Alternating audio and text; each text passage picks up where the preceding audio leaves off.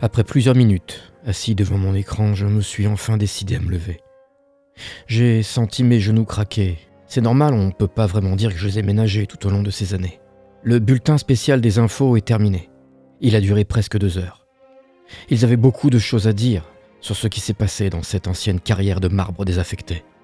Ils étaient sur place, malgré le danger. Moi, je me suis dirigé vers ma voiture. J'avais trois heures de route à faire avant d'arriver sur son lieu de travail. Elle était assise à la caisse 4, les cheveux attachés par un ruban de soie rose, un badge au nom de Beverly piqué sur son t-shirt de la même couleur. Dès qu'elle m'a vu, elle comprit immédiatement. Elle aussi, elle avait vu les infos. Elle se doutait que je viendrais la chercher. On s'est mis en route après être passé chez elle chercher ses affaires. On a mis nos deux mallettes dans le coffre de mon véhicule et on est parti chercher Arnold. Aux dernières nouvelles, il travaillait comme mécano dans un petit garage.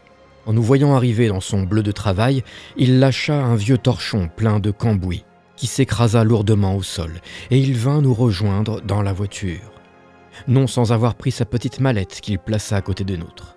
Il nous indiqua le chemin pour récupérer Anya, qui travaillait comme agent de sécurité devant les écoles du quartier. Elle était repérable de loin grâce à sa salopette jaune vive. Elle termina de faire traverser les derniers bambins et nous rejoignit dans le minivan.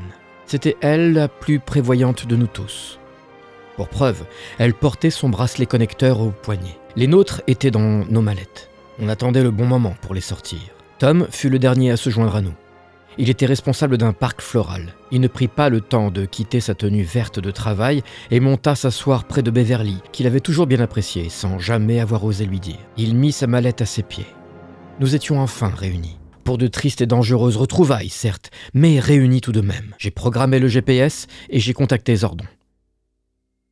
À la radio, le speaker annonçait à la Terre entière que l'invasion avait commencé. Depuis plus de 23 ans, plus aucun patrouilleur n'avait essayé de détruire la Terre. Mais aujourd'hui, ils étaient de retour et nous devions les arrêter. Comme à l'époque. Une fois arrivés dans la carrière abandonnée, nous nous sommes immédiatement mis en ligne, notre bracelet collecteur prêt à nous transformer. Une créature mi-scarabée, mi-poulpe nous attendait déjà, du haut de ses 3 mètres de haut. Alors nous avons exécuté nos mouvements. Mille et une fois, nous avons sauvé la Terre de notre puissance. Nous, les Rangers, au pouvoir cosmique.